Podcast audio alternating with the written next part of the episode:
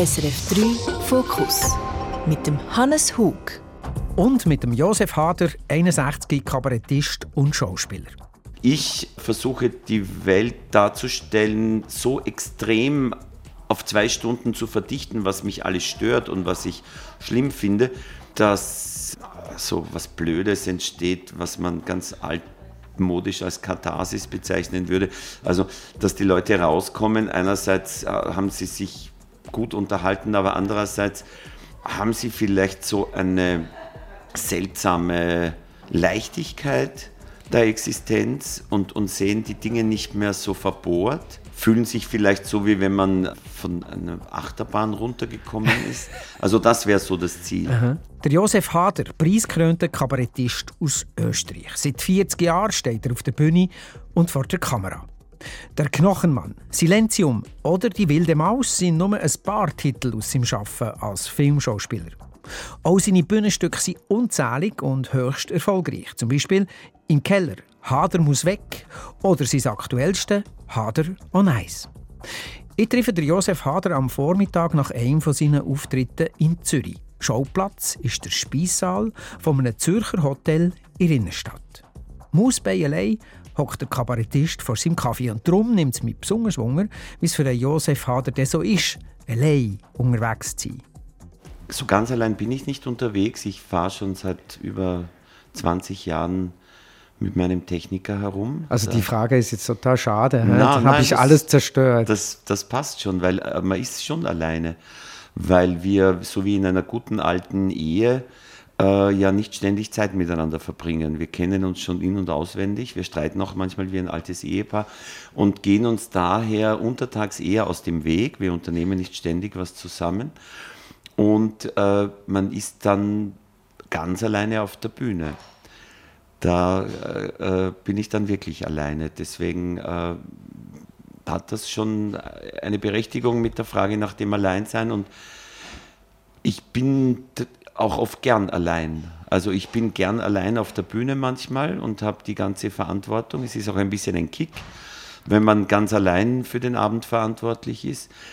Und äh, ich war auch als Kind allein viel. Daher zielte eigentlich meine Frage, weil ich weiß von Ihnen, dass Sie vornehmlich bei Ihren Großeltern aufgewachsen sind. Sie sind auf einem Bauernhof äh, in der österreichischen Pampa groß geworden und sind sehr früh zu den, zu den Großeltern und dann ins Internat. Also Alleinsein ist offenbar in Ihrem Leben eine Konstante.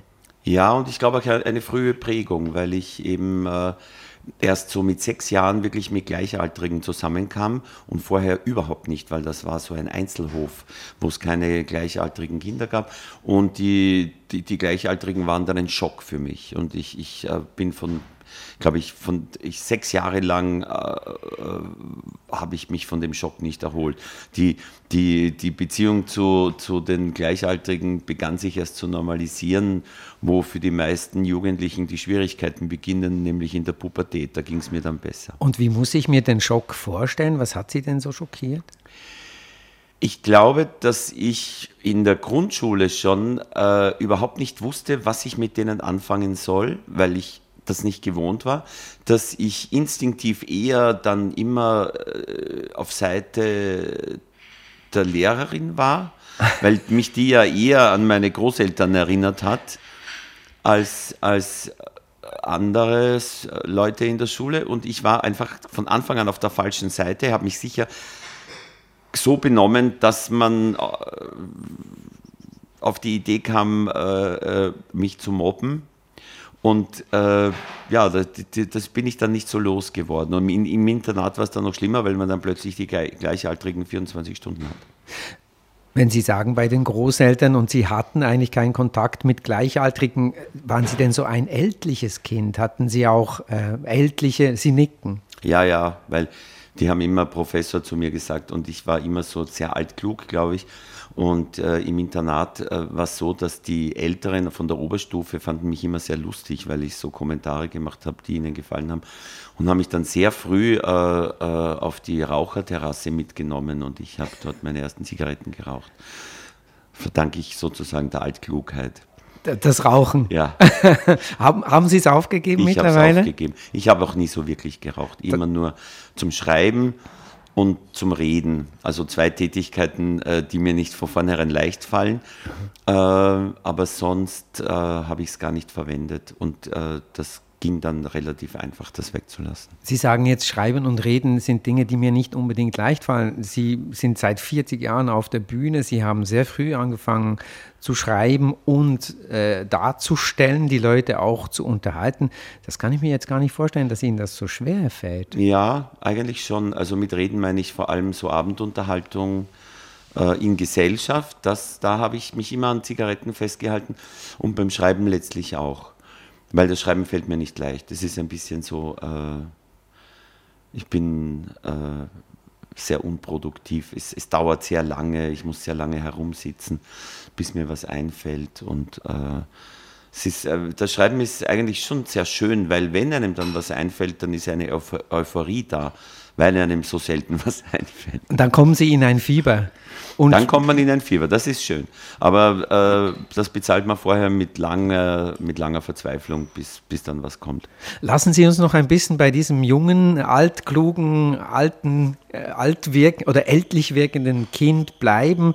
Ähm, Internat, Sie haben vorhin gesagt, Mobbing, das stelle ich mir alles auch als eine sehr harte Zeit vor. Was hat Sie denn damals gerettet oder was hat Sie angetrieben? Gerettet hat mich Lesen. Mhm. Ich habe, äh, weil ich äh, eben da nicht so mitmachen konnte und irgendwann auch nicht wollte mit, mit, mit, den, mit den anderen, habe ich sehr früh zu lesen begonnen und äh, das war dann so die andere Welt, in die man flüchten konnte. Es war so, dass man äh, in diesem Internat natürlich ständig miteinander zu tun hatte und es gab nur am Nachmittag so zwei Stunden Freizeit und am Abend ein, eineinhalb, eineinhalb Stunden, wo man nicht mit den anderen in der Schule war oder Hausaufgaben gemacht hat oder in irgendwelchen Gottesdiensten war. Und diese Zeit habe ich immer alleine verbracht, weil das brauchte ich richtig, um mich zu erholen. Und haben Sie denn sich eine Fantasiewelt auch aufgebaut, was, was der Josef Hader ist? Also ich frage das auch, weil Ihre Figuren, die Sie spielen, Sie spielen ja auch auf eine Art und Weise vermutlich irgendetwas von sich selbst. Die sind sehr fantasievoll. Das ist äh, eigentlich oft auch, ähm, ja, es ist vieles möglich, sage ich mal. Ich denke, dass, dass, dass das Schreiben später äh, ja im Grund äh, auch genauso eine Reise woanders hin ist wie das Lesen äh, und dass das eine dann so ein bisschen auch das andere ersetzt hat, weil ich habe noch nie so viel gelesen wie als, als Kind und als Jugendlicher. Und als ich dann mit dem Schreiben anfing und auch die Welt nicht mehr so böse zu mir war, brauchte ich nicht mehr so viel Flucht. Sie haben auch gesagt in einem Interview, dass Sie dann angefangen haben, die Lehrer zu imitieren am Internat äh, als, als kabarettistische Nummern, als Spaßmacher und äh, das dann auch zum ersten Mal dazu geführt hat, dass die Mädchen von ihnen Kenntnis genommen haben und beeindruckt waren. Die meisten wollen ja dann eine Band gründen. Bei ihnen war es vermutlich dann einfach äh, den Spaßmacher. Ja, ich war nicht so körperlich disponiert, um äh, so ein richtiger Rockstar, ein Glaubwürdiger zu sein an der Schule.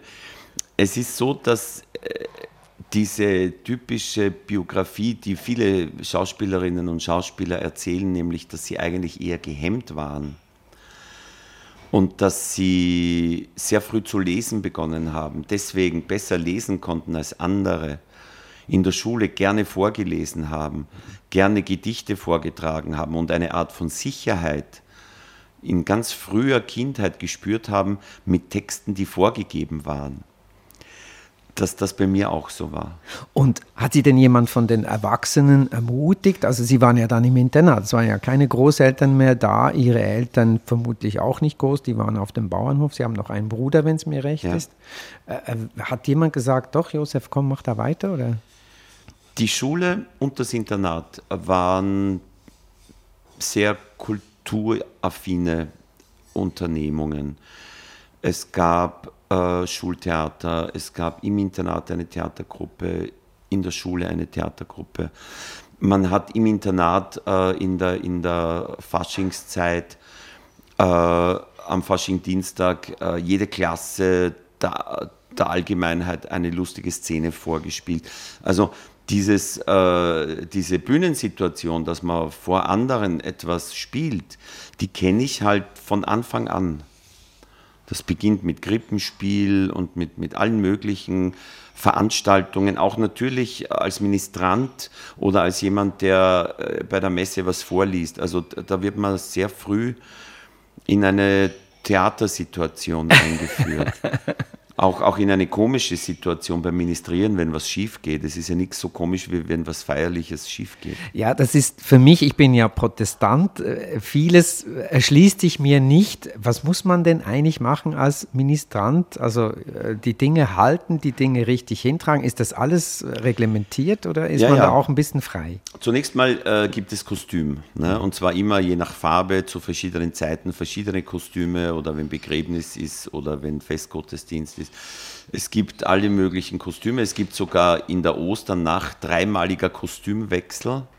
Ja, das ist die, die, die richtige Show in der katholischen Kirche passiert, außer bei der Christmette, vor allem in der Osternacht, wenn dann die Glocken wieder kommen, die ja wegfliegen.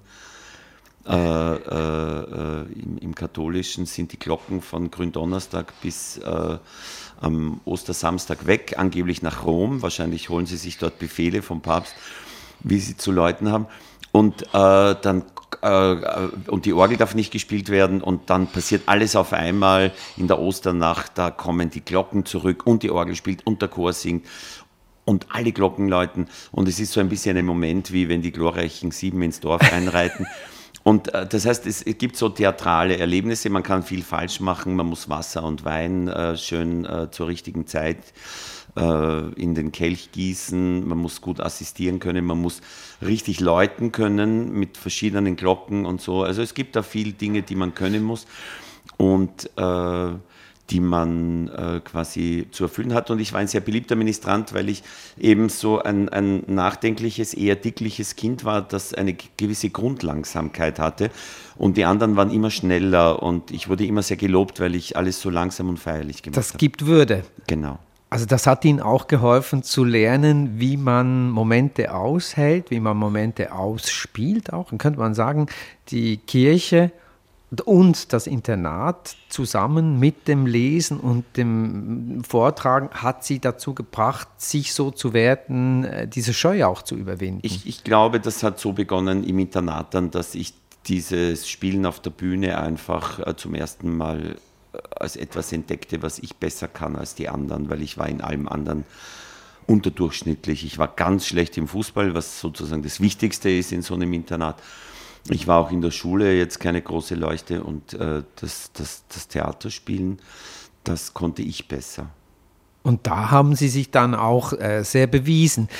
Ich äh, habe mir Ihr Stück Hader und Eis angesehen und mir ist vor allem einfach auch sehr stark geblieben, wie sie alles spielen auch. Also sie sind nicht einfach, ich sage jetzt, ein Kabarettist, der auf die Bühne kommt und eine lustige Pointe macht, sondern sie spielen, sie zweifeln, sie jammern, sie schreien, sie sind wütend, äh, sie sind traurig. Es ist alles auch diese Figur, diese Geschichten, die werden total nahbar. Das ist eigentlich sehr ungewöhnlich in dem klassischen Genre des Kabarett, sage ich jetzt mal, und, und, und, und des Comedy, des Stand-up-Comedy. Es ist so eine Mischung. Wie, wie kamen Sie darauf? Ich habe begonnen mit ganz klassischen äh, politischen Kabarett, äh, weil ich als, als Jugendlicher im, im Fernsehen eben große Vorbilder gesehen habe. Äh, Dieter Hildebrand, Werner Schneider in Österreich Lukas Resitaritz, das waren so klassische politische Kabarettisten und, und habe das halt so nachgemacht. Und dann bin ich im Lauf der Zeit drauf gekommen, dass das nicht so meine Stärke ist, sondern dass, dass ich das auch viel lieber schreibe, losgelöst von der Tagespolitik. Mhm.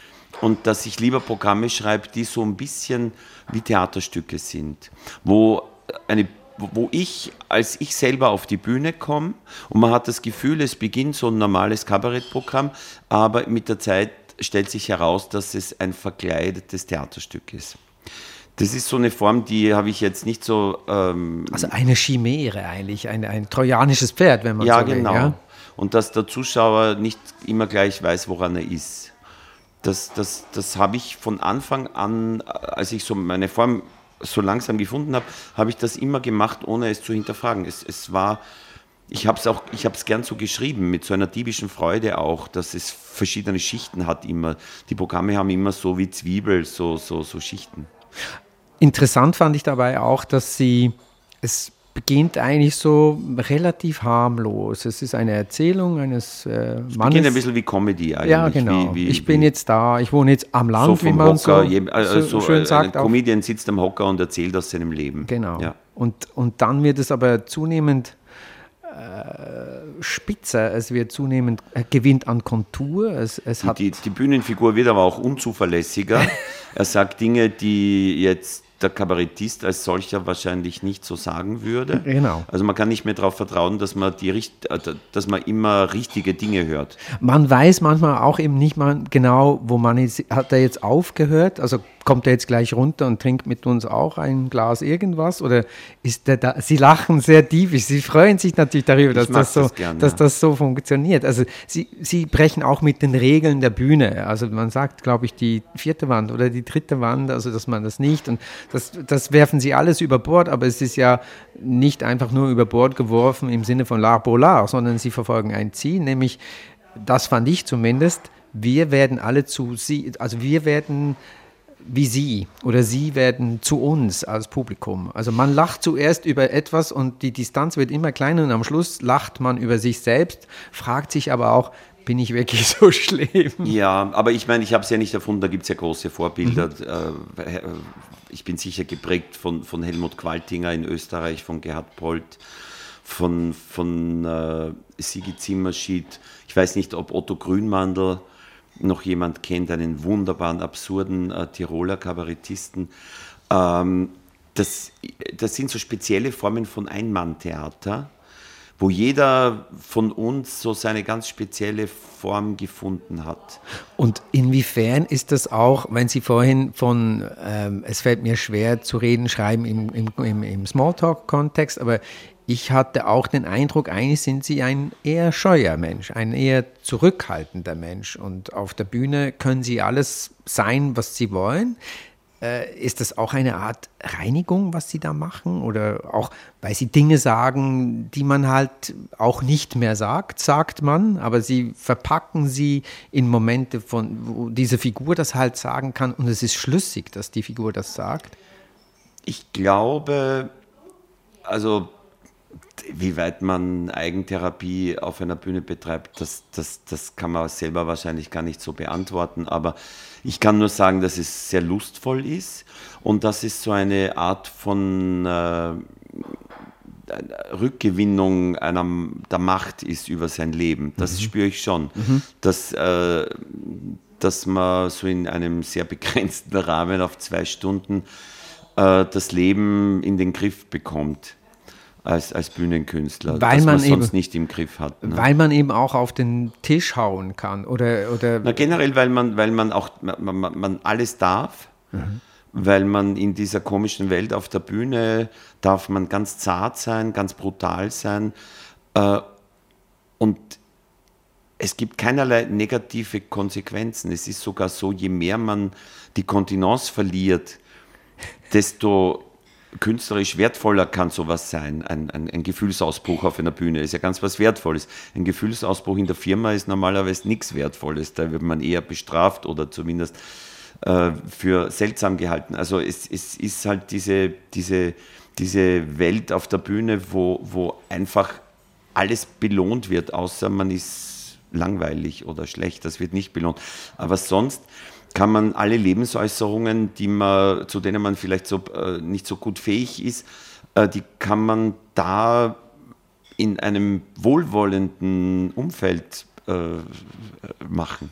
Also ich stelle mir das ja auch als, als auch eine große Herausforderung vor, sich so zu zeigen, sich so nackig zu machen. Oder, aber Sie haben gesagt, die Kontrolle über sich und sein Leben, es ist eben Es- gar nicht das. Es ist so eine andere Art von Eitelkeit. Es ist nicht die ganz banale Eitelkeit, sondern es ist diese Eitelkeit, dass man, äh, oder auch die Lust dran, dass man alles von sich verwendet. Es gibt so manche richtig gute alte Schauspieler.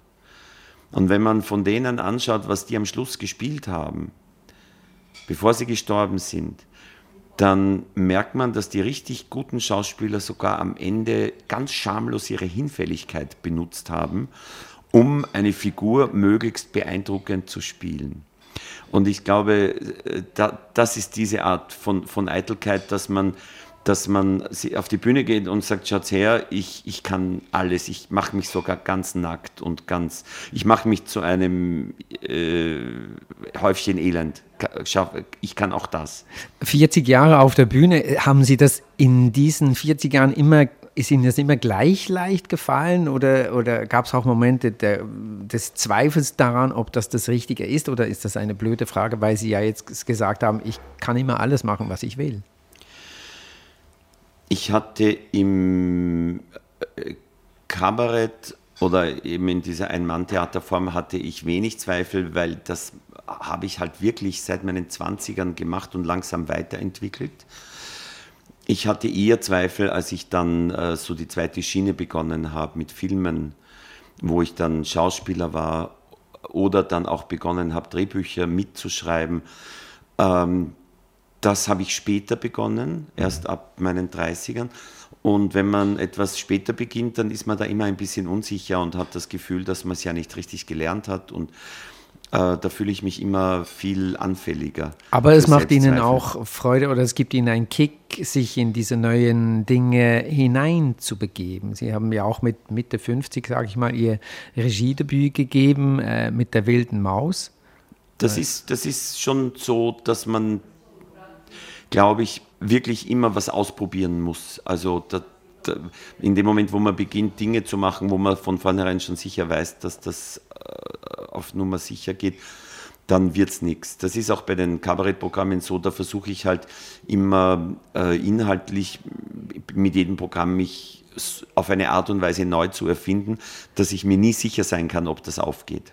Aufgehen ist ja das eine für sich selbst und das andere für die Figur Josef Hader. Also Leute kommen, bezahlen Eintritt, haben Erwartungen und äh, sie spielen damit sicher auch, aber ist es auch schon vorgekommen, dass Sie gemerkt haben, das mache ich jetzt, glaube ich, fast nur für mich. Die Leute finden das vielleicht nicht so gut oder ist das eine Angst, die auch äh, präsent ist?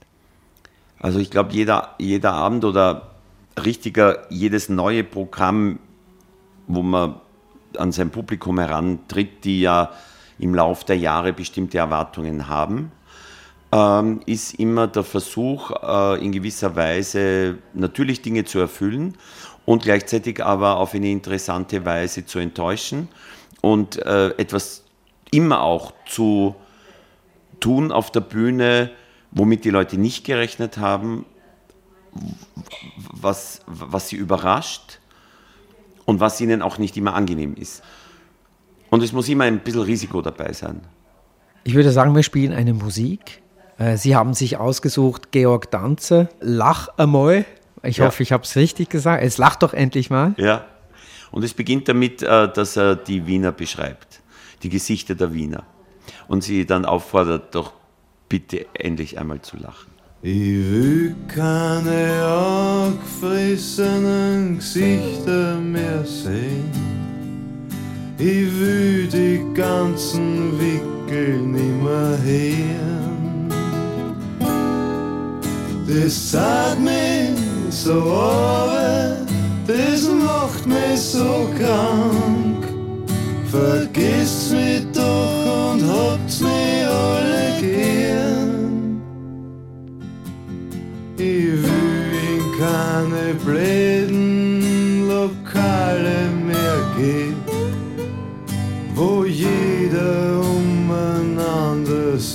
Fürstenfeld. Wann's dat sie was ändert, fang einmal bei dir an. Besser die, dann besser sie die Welt. Lach einmal, lach einmal, lach einmal. Und wann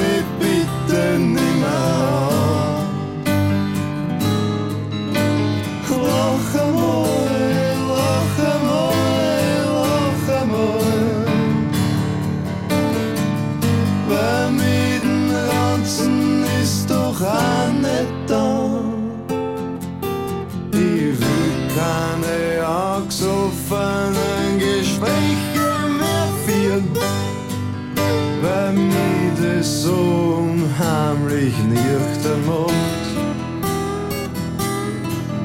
Das drückt mir das Herz an, das schlagt sie auf Zell.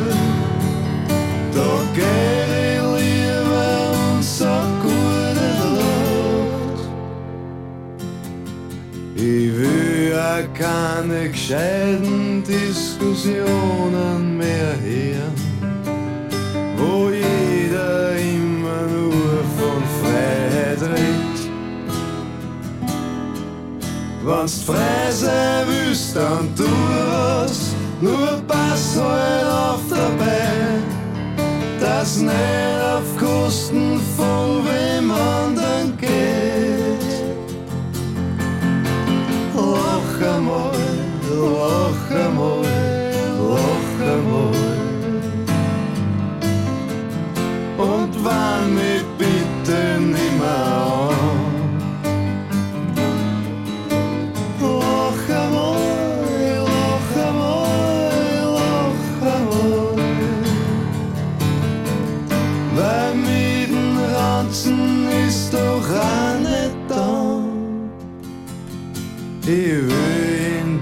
der unsäuligen Stadt nimmer leben hast jeden Tag fünf Kilo schwerer wirst.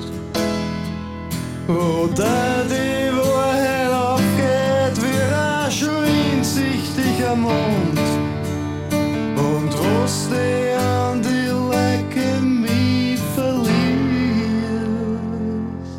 Georg Danzer gewünscht vom heutigen Fokusgast, einem Kabarettist, Schauspieler, Filmregisseur und Drehbuchautor Josef Hader. Josef Hader, Sie haben mal gesagt, jeder sollte seine Kunst so betreiben, dass er über sich und die Menschen etwas lernt. Äh, Das, dieser Satz ist mir irgendwie hängen geblieben. Wie kommt es zu diesem Credo?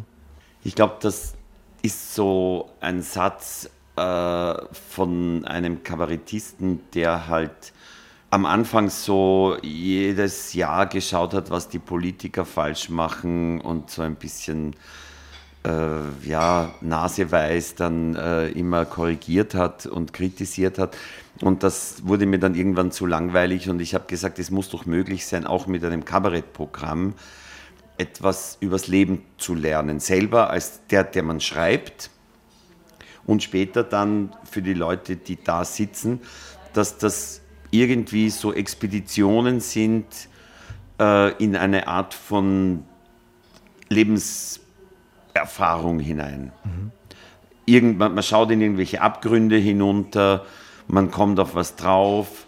Also dass das so ein bisschen äh, so wie, wie, wie es Insektenforscher gibt, dass, dass man als Kabarettist so ein bisschen was wie Menschenforscher ist und das, äh, und, und das, das, das Lachen äh, dann nicht ist über irgendwelche Leute, die nicht im, im Raum sind, also Politiker, Kardinäle oder sonstige Minderheiten, sondern dass man ein Stück weit über den Kabarettisten lacht, über die Kabarettistin oder über sich selber auch als Also Zuschauer. über eine allgemein menschliche Verfasstheit, sagt man vielleicht. Ja, das klingt mir fast zu gemütlich. Äh, ich meine richtig Satire. Also, Ich möchte wo schon auch stören, haben Sie irgendwo Wo mal man die gesagt. nackte Dummheit und die, die, die, die Grässlichkeit auch, die der Mensch an sich hat, auf die Bühne stellt. Aber ich finde schon, das ist ja die Aufgabe von Satire, dass man wirklich nicht so gemütlich, also wenn, wenn, sich Satire wirklich äh, ernst nimmt und an den großen Vorbildern abarbeiten möchte, dann muss es so eine Satire sein, die wirklich äh, ganz unangenehm das, das, das, das Arschlochhafte des Menschen wirklich hinstellt, sodass einem das Grausen kommt. Das wäre eigentlich das Ziel. Ich möchte schon auch stören, war das Zitat aus einem anderen Interview. Also Sie sagen, das ist mir zu gemütlich, zu behäbig. Ich muss den Finger auf diese pulsierende Eiterbeule stecken. Aber da- das ist nicht, ich muss, man wird so sozialisiert. Äh, äh, man sieht als, als Jugendlicher wahrscheinlich Helmut Qualtinger im Fernsehen, man entdeckt die ersten Stücke von Öden von Horvath. Das, diese Art von Volkstheater, das unangenehm ist, das kritisch ist. Ähm, man, man, man, man sieht Kabarettisten dann äh, wie, wie, wie Gerhard Polt. Und äh, was mich auch geprägt hat, so komisch das klingt vielleicht für, für, für in, der, in der Schweiz oder in Deutschland, mich hat auch Comedy geprägt und zwar richtig harte englische Comedy, weil ich irgendwann mal als äh, junger Mann, es gab ja kein Internet äh, in der ersten Hälfte der 80er, habe ich so äh, ein paar Dinge gekauft, die waren in so einem Plattenladen in, in Wien. Da war, äh, den kannte ich von, von den Filmen, da gab es Stand-ups von Woody Allen, die er in den 60ern gemacht hat, und von Lenny Bruce. Mhm. Ein sehr politischer äh, äh Comedian der 60er Jahre. Und plötzlich habe ich da so eine Welt entdeckt, äh, wo das war da ein bisschen anders als Kabarett. Da war immer so eine Art Entertainment-Attitüde da. Hello! Na, das nicht, sondern äh, relativ cool. Es ging wer auf der Bühne nur mit einem Mikro und hat Sachen erzählt. Also eher so Monty Python, Flying Circus. Ja, ja ganz eine, eine, eine nackte Form, ohne und auch überhaupt nicht theatralisch, sondern eher ziemlich, ziemlich natürlich und manchmal aber dann plötzlich ein Ausbruch. Mhm. Und sehr schwarzhumorig. Und diese Form hat mich immer interessiert. Und dann habe ich mir gedacht, wo kommt die her? Und die kommt eigentlich aus einer äh, englischen Satire-Tradition. Und dann habe ich äh, begonnen, äh, Jonathan Swift zu lesen. Das ist halt jemand, den kennen wir von Gullivers Reisen als Kinderbuch, aber das ist kein Kinderbuch, das ist ein Buch, eigentlich ein furch eine furchtbare Satire über den Menschen. Also vor allem, wenn es dann weitergeht, äh, die, die besteht ja aus fünf, sechs Büchern. Und, und er, hat, er hat ganz schreckliche Texte geschrieben, die total herausfordernd sind. Es gibt einen Text, da sind in den 80er Jahren noch Leute aus einem englischen Theater gelaufen, als Peter O'Toole das dort gelesen hat über eine, äh, und haben sich empört über eine Satire aus dem Jahr 1750.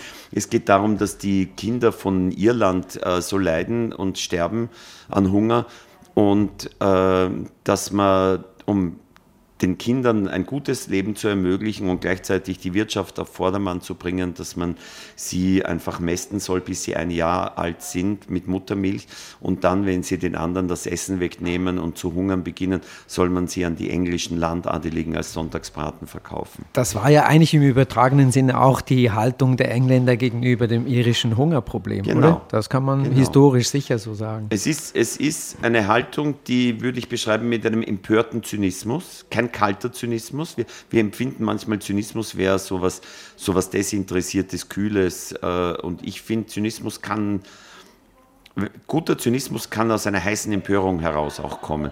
Das habe ich sehr äh, mir äh, versucht abzuschauen von, von, von englischen Vorbildern.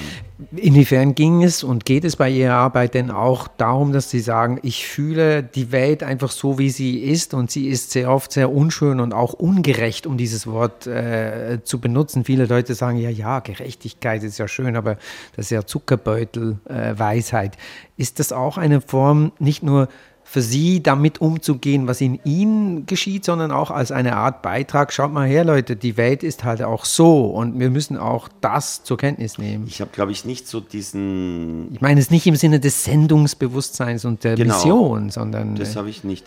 Ich, ich habe immer das Gefühl, es ist eher meine Art, mir die Welt äh, begreifbar zu machen oder mich auch zu wehren gegen die Zumutung. Mhm.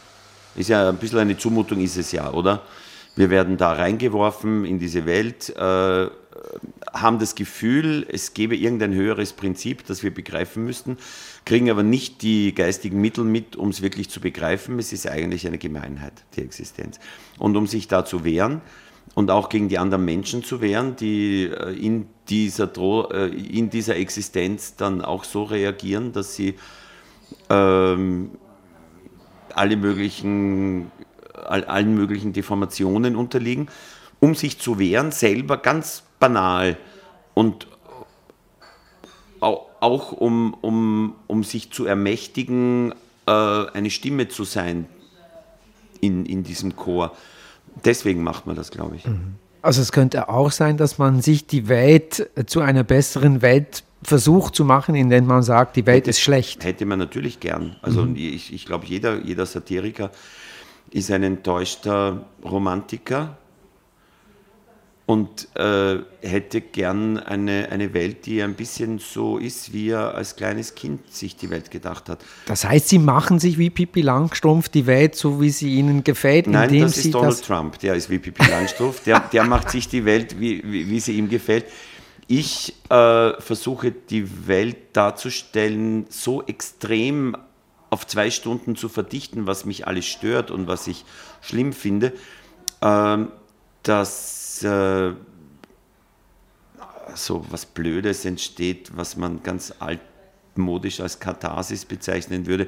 Also, dass die Leute rauskommen, einerseits äh, haben sie sich gut unterhalten, aber andererseits haben sie vielleicht so eine seltsame Leichtigkeit der Existenz und, und sehen die Dinge nicht mehr so verbohrt, fühlen sich vielleicht so, wie wenn man äh, äh, von einer Achterbahn runtergekommen ist.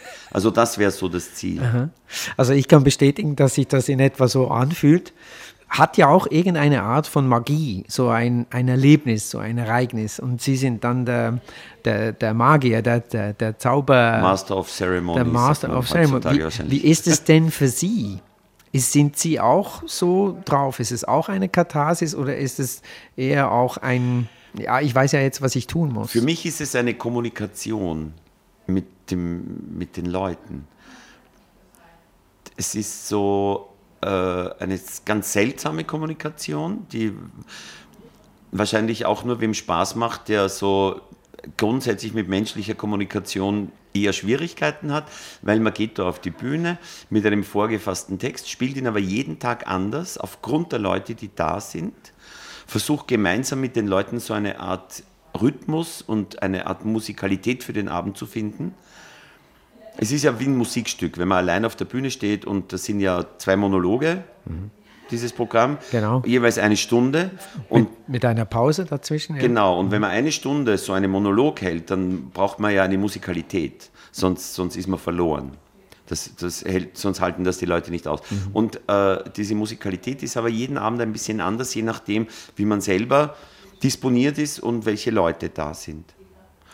Und eigentlich geht es nur um diesen Spaß, dieses Musikstück gemeinsam mit anderen aufzuführen und äh, in einem sehr einerseits ausgesetzten, in einer ausgesetzten Situation, weil man allein auf der Bühne ist, aber auch in einer sehr sicheren Position, weil man ja immer weiß, wie der Abend ausgeht, äh, eine Art Kommunikation mit anderen Menschen äh, zu, ab, ab, ab, zu machen. Das Also das, Sie seltsam. haben das Privileg zu bestimmen, wie die Kommunikation mit, sagen wir mal, 600, 800 Leuten an einem Abend äh, stattfindet. Ich kann nicht bestimmen, wie sie stattfindet, das bestimmen die Leute einen, einen Teil mit, aber ich kann, äh, ich äh, habe einen Text und ähm, es ist immer jeden Abend spannend, wie die Leute darauf reagieren, weil es ist nicht so was, was wir in Österreich eine gemähte Wiese bezeichnen, also etwas, wo man, wo man so auf die Bühne geht und sagt, ja, das spielt sich von selber, das ist so, der Text ist so wasserdicht. Mhm. Das da wollen Sie so auch viele, nicht, oder? So viele Pointen. Nee, es ist, der Text funktioniert nur, wenn man sich wirklich jeden Abend reinhaut und dadurch ist es immer spannend und es ist wahrscheinlich so ein, ein, ein, eine Art Kommunikationssucht eines Kommunikationsgestörten möglicherweise. Welche Rolle spielt dabei die Angst? Die Angst äh, ist der Kick wahrscheinlich und die, da, da- dass am Schluss alles gut ausgeht. Es geht fast jeden Abend gut aus. Es ist nicht wie beim Fußball, dass man äh, öfter verliert und dann gewinnt man wieder. Ich gewinne meistens. Trotzdem ist es spannend, weil ich gewinne manchmal auf eine sehr einfache Art und Weise oder auf eine sehr, einfach würde ich nicht sagen, aber vielleicht auf eine sehr leichte, manchmal fällt es ganz leicht und, und man, man, man musiziert zusammen. Manchmal ist es mehr ein Kampf. Manchmal verliert man auch ganz selten. Aber, aber es ist, glaube ich, die Angst und die Überwindung dieser Angst, das ist, glaube ich, so der Kick, warum, wa- warum man sich das antut, Weil es ja doch, man könnte ja auch sagen, es, man macht jeden Abend dasselbe. Aber das empfindet man dann nicht so. Sie haben mal gesagt, die Frage, vor der man steht, wenn man so einen Beruf wie ich, also Autor, Kabarettist oder wenn man überhaupt kreativ arbeitend ist, ist die Frage, wie man nicht schlechter wird. Mhm. Also man muss sich immer wieder mit neuen Dingen fordern und das eigene Spektrum erweitern, denn enger wird es von selber. Äh, Sie sind jetzt vor hm, Mitte Februar 61 äh, geworden. Äh, wie, wie, wie bleiben Sie wach? Wie bleiben Sie dran? Ja? Wie bleiben ich Sie glaube, offen? Ich glaube, das versucht eh jeder. Und äh, wie weit man erfolgreich ist, kann man selber gar nicht so sagen. Ähm, weil natürlich verengt man sich. Man will, ich, ich finde überhaupt nicht, dass man weiser wird. Ich, ich, es gibt den schönen Satz des äh, wunderbaren Autors äh, Franz Schuh, ein, ein, Wiener Autor, der zu seinem 70. Geburtstag unlängst gesagt hat, befragt nach der Weisheit des Alters, hat er gesagt, seiner Erfahrung nach hat jedes Lebensalter seine Trottelhaftigkeit. Und das möchte ich unterschreiben. Also man, man, man, hat immer in jedem Lebensalter einen bestimmten Blickpunkt äh, und auch einen gewissen Tunnelblick, von dem aus man die Dinge anschaut. Und man versucht halt möglichst äh, noch beweglich zu bleiben und offen zu bleiben und wie weit das gelingt. Weil es gibt natürlich schon ein paar Dinge, wo man weiß, wenn ich, wenn ich zu selbstzufrieden werde oder zu stark äh, von mir selber beeindruckt und mich für bedeutend halte, das ist natürlich der sichere Weg ins Verderben. Aber ist Ihnen das schon geschehen? Ich glaube, ehrlich gesagt, äh, das ist gar nicht so eine Frage von. Also jeder ist, jeder ist unterschiedlich disponiert dazu. Ähm, ich möchte, dass denen, es gibt ja so ältere Männer in meinem Alter, die richtigere Bedeutung ganz so vor sich hertragen wie einen Bauch. Äh, die können auch nichts dafür, äh, die sind halt wahrscheinlich genetisch so disponiert, ich weiß es nicht. Aber, aber dass jeder, der auf der Bühne steht, ein Stück weit narzisstisch ist und schon äh, was von sich hält, da kann er noch so viel äh, Angst haben auf der Bühne oder einen Minderwertigkeitskomplex dass man ein Stück weit auch von sich selbst überzeugt ist. Das glaube ich, äh, muss man auch zugeben, weil das, sonst wird man das ja nicht durchstehen. Ich glaube, man würde wahnsinnig, wenn man ja. immer sagen würde, ich bin wieder ein weißes Blatt heute Morgen, ich bin ein weißes Blatt, nein, nein, äh, komm, leben und fülle mich. Also Sie haben, Sie haben so, ich glaube, so mit Mitte 30 mal gesagt, äh, das Leben verliert enorm, wenn man es kennenlernt. Jetzt sind Sie fast doppelt so alt. Wie, wie fühlt sich das an? Also ich frage das extra auch im, im, im, im Hinblick darauf, dass man ja eine Erfahrung gemacht hat und äh, die genießen kann, aber wie wird man sie auch wieder los? Naja, ich glaube, das äh, ist auch so eine Trottelhaftigkeit im Moment, wenn man gerade so eine in der Mitte spürbar des Lebens ist und äh, den Verlust von bestimmten Dingen betrauert, die alle so verheißungsvoll waren in der Kindheit oder in der Jugend. Und jetzt ist man halt äh, Anfang 30 und äh, man hat gewisse Enttäuschungen erlebt. Das ist auch so eine Momentaufnahme. Und das ist völlig normal und natürlich. Und ich, wenn ich heute was sage und ich würde 90 werden, würde ich wahrscheinlich auch sagen, das ist eine Momentaufnahme vor 30 Jahren, weil man halt immer weitergeht und nie genau weiß, ob es abwärts oder aufwärts ist. Also Sie lassen sich da auch treiben oder darauf ein? Oder haben Sie schon auch bestimmte Vorstellungen, wie das Leben des Josef Vater sich abspielen Ich glaube, ich glaube, dass das ist, ich habe für mich, äh, für mich so definiert, es ist schon wichtig, dass man bestimmte Dinge will und, und auch sein Leben in eine bestimmte Richtung treibt, weil dafür hat man es, dass man das tut und gleichzeitig habe ich aber so eine enorme äh, Vorsicht vor Dingen, vor Zielen, die man nicht selbst beeinflussen kann. Mhm. Weil äh, ich habe große Angst vor Frustrationen und äh, ich möchte nie mehr ein Ziel setzen, das so stark von anderen Menschen abhängt, dass ich äh, völlig abhängig bin, äh, ob ich das Ziel erreiche von fremden Leuten. Ich glaube, ich glaube, dass das so was, was ein erfolgreiches Leben ist in vielerlei Hinsicht, dass man da halt aus Selbstschutz gut daran tut, dass man das so definiert, dass man selber das in der Hand hat. Also es ist eine Mischung zwischen Bescheidenheit und Selbstbestimmung oder, oder ist das oder Selbstermächtigung, was ja nicht ganz das gleiche Ich glaube, es ist so eine Frage von Klugheit. Wie sehr mache ich mich abhängig vom beruflichen Erfolg? Wie, wie, was ist für mich beruflicher Erfolg? Ist es quantitativ?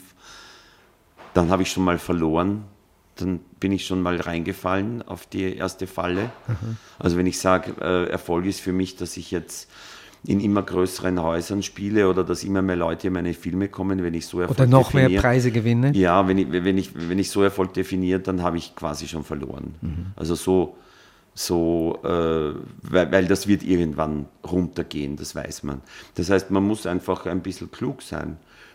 Ja, Sie haben ja oft auch, scheint es, wenn man Interviews liest, mit Ihnen nicht wirklich daran geglaubt, dass das jetzt wirklich so erfolgreich ist. Also Sie haben es zwar auch zur Kenntnis genommen, aber Sie haben sich nicht so eine... Ja. Ich hab, bin früh eingeübt in Zweckpessimismus. Das ist, äh, glaube ich, eine gute... Das entspricht natürlich meine, meiner Angsthaltung. Und gleichzeitig hofft man natürlich, dass man nicht recht hat mit seinen schlechten Erwartungen, aber das ist so auch wahrscheinlich so entstanden sehr früh entsteht das bei Leuten, die jetzt nicht das große Selbstbewusstsein haben. Also dann wären wir am, am, Anfang des Gesprächs damals als Kind in dem Internat. Das klingt so ein bisschen an, dass Sie quasi einfach, ich habe keine Erwartungen mehr, ich schaue mal, was kommt und das wird schon gut sein, ich mache daraus etwas oder ist das zu verkürzt? Ja, es ist zumindest äh, insofern richtig, als dass man sagt, ich... Äh, habe jetzt nicht das Ziel, das möchte ich noch und das möchte ich noch. Das ist mir immer zu amerikanisch. Und auch, äh, ich habe viel zu viel Angst, dass ich dann was nicht schaffe, was ich mir vornehme. Ich, ich glaube, ich, ich habe das Leben so empfunden als etwas, wo man, wo man, wenn man wach ist und, und einfach wartet, dann gibt es Gelegenheiten und die ergreift man dann. So habe ich das und wenn, die, wenn bestimmte Gelegenheiten nicht kommen, dann soll es so sein. Und äh, wenn ich nicht Kabarettist geworden wäre, sondern Lehrer, was ich ja ursprünglich vorhätte, äh, vorgehabt habe, dann wäre ich so ein, ein lustiger Lehrer geworden, der Witze macht und versucht äh, eher mit Entertainment die Schüler äh, und Schülerinnen irgendwie bei der Stange zu halten. Und vielleicht wäre ich jetzt frustriert, vielleicht auch nicht, ich weiß es nicht. Mhm. Aber ich glaube, ein glückliches Leben hängt nicht davon ab, ob man Künstler wird oder beruflichen Erfolg jetzt nur hat.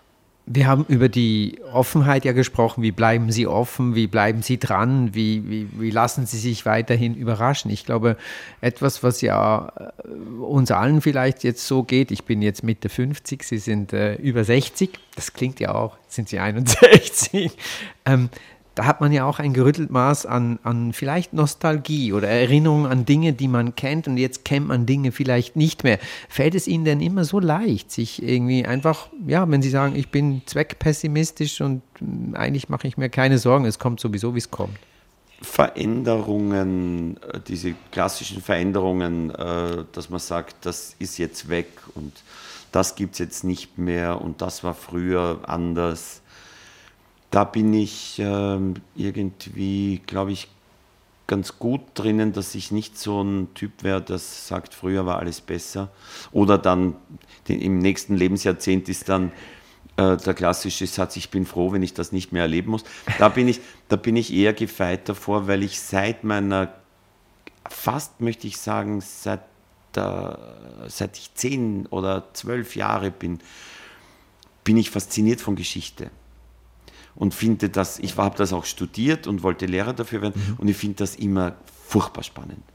Und wenn man aber wirklich äh, äh, ein Fan ist von Geschichte, dann kann man sich nicht hinstellen und äh, es als große Zumutung empfinden, dass sich alles verändert, weil das ist der Gang der Dinge. Mhm. Das ist, schließt sich gegenseitig aus eigentlich. Also ein Historiker, der sagt, äh, jetzt, äh,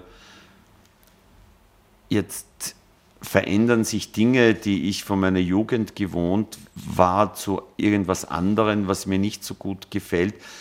Der ist kein Historiker, kein ernstzunehmender, weil das muss er ja wissen, dass das immer so ist und dass sich auch unsere Sprache verändert. Dass, äh, äh, wenn wir alte Filme hören, wie früher geredet wurde, wie heute geredet wird, ähm, äh, da, da, dass es in Wien zum Beispiel nur um äh, dabei, weil, weil gerade wie überall die Migration so ein großes Thema ist, mhm. dass äh, Wien ständig davon gelebt hat über viele Jahrhunderte, dass immer wieder neue Leute gekommen sind, dass sich die Sprache dadurch verändert hat, dass neue Leute gekommen sind. Also äh, ich glaube, ich glaube, das beste Mittel gegen äh, diese Behauptung, die ja von, von populistischen Parteien erhoben wird, dass alles immer besser war und dass sie diesen Zustand vor allem wiederherstellen könnten. Das ist ja, das ist ja die große Lüge und Vereinfachung. Ähm, Aber das macht sie ja auch sauer. Also ich nehme, das lässt sie ja nicht einfach nein, nur... Nein, nein, das macht äh, mich sauer, vor ja. allem, weil es so unhistorisch ist und mhm. weil es so, so historisch so dumm ist mhm. und weil, weil die Leute darauf reinfallen. Und darum denke ich mir, man, man sollte einfach vielleicht Vielleicht hätte ich als Geschichtslehrer auch äh, viel Gutes tun können in der Richtung. Weil wirklich, es ist so weltfremd zu erwarten, dass die Welt gleich bleibt. Das ist, das, das ist noch weltfremder als der ärgste Katholik, sage ich mal.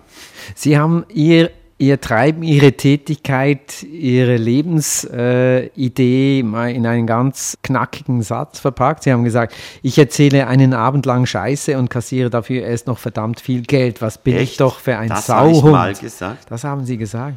Ja, vielleicht in einer Spielfigur? Ha? Nein, in einem Interview in natürlich einem mit einem ironischen ha? Unterton. Ja, vielleicht hatte ich was getrunken. Nein, es ist so, in Wirklichkeit versammle ich ja keine edlen Gedanken auf der Bühne, sondern eigentlich eine sehr gedrängte Mischung aus nicht edlen, aus, eigentlich, ich würde es ich vielleicht so formulieren, ähm, ich verdichte Banalität schon viel auf der Bühne, es ist teilweise sehr verdichtete Banalität, die den Zweck hat, äh, uns vor Augen zu führen, wie falsch wir oft leben. Ja, so vielleicht. Mhm. Und dass man gut verdient als Kabarettist, das äh, kann ich schon bestätigen, wenn man einen gewissen Namen hat, ist das so, ja. Das und wenn man eigentlich alleine auf der Bühne ist und nicht ein Ensemble und große Aufbauten und so, ja. das haben Sie Aber es gibt viele, viele Kollegen, die, die nicht gut verdienen, weil sie nicht so viel Publikum haben. Aber wenn man einen Namen hat, das wäre auch gelogen, wenn man sagt, dass man jetzt äh, nicht diese Freiheit auch hat, zu sagen, ich schreibe jetzt mal eineinhalb Jahre ein neues Programm und muss mich dann nicht sorgen. Das ist ein unglaublicher Glücksfall in der darstellenden Kunst, dass man leben kann von dem, was man sich ausdenkt und, und, und gut leben kann. Das klingt ja auch so ein bisschen, als wäre das halt alles auch passiert, als hätte sich das entwickelt. Das ist ja nicht etwas, was Sie sich mit 20 überlegt haben. Ich habe den Beruf nicht gewählt, weil man gut verdient. Das war, das war eher dann so, dass äh, auch nicht so ein Riesendurchbruch irgendwann war mit einem Film oder mit irgendeiner Fernsehserie oder mit irgendwas. Es ist so langsam, so, so langsam raufgegangen. Und Eingesickert. Immer, ja, und ich, ich wollte nie der Kabarettist von Wien werden. Ich wollte auch nie der Kabarettist von Österreich werden. Ich wollte immer woanders auch noch hin. Also wenn, wenn, wenn ich in Österreich schon volle Häuser hatte, dann bin ich nach Süddeutschland gegangen und habe wieder in den kleinen Kellern gespielt. Und dann bin ich in die Schweiz und nach Norddeutschland gegangen. Ich wollte immer so ein bisschen auch auf die Bühne gehen, äh, wie Sie gesagt haben, wie ein leeres Blatt, wo die Leute noch nicht wussten, was sie zu erwarten haben. Das war so ich habe viel Zeit damit auch vergeudet auf deutschen Autobahnen, muss man auch sagen, ja. Ja, die ich vielleicht besser hätte verwenden können, ganz sicher. Jedenfalls die Lebenszeit, die man da äh, auf Deutsch gesagt äh, verschissen hat, die, äh, die kann man sich auch vorwerfen natürlich. Aber ich wollte das damals so. Ich, ich bin gerne herumgefahren, ich war gerne fremd, ich habe gerne neue Erfahrungen gemacht und ich und jetzt fahre ich halt so ja, immer noch herum und hoffe, dass ich äh, so wie Dieter Hildebrand später wieder in den kleinen Theatern lande, wo ich äh, am Anfang war und dass sich irgendeine Art von Kreis schließt und dass man dadurch auch wach bleibt, dass man weiter herumfährt. Ich bedanke mich sehr für äh, das Gespräch mit Ihnen, Josef Hader, und ich wünsche Ihnen gute Fahrt, wo immer auch Sie hinfahren. Vielen Dank. Dankeschön.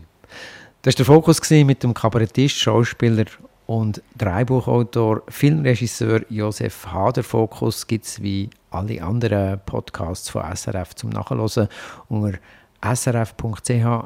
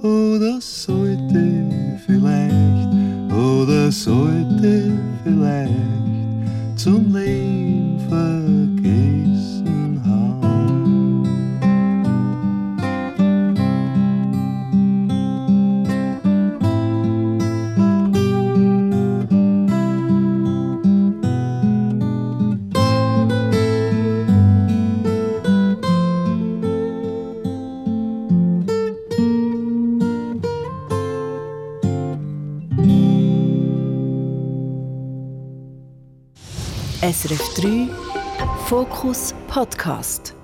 Alle Tags auf srf.ch/audio.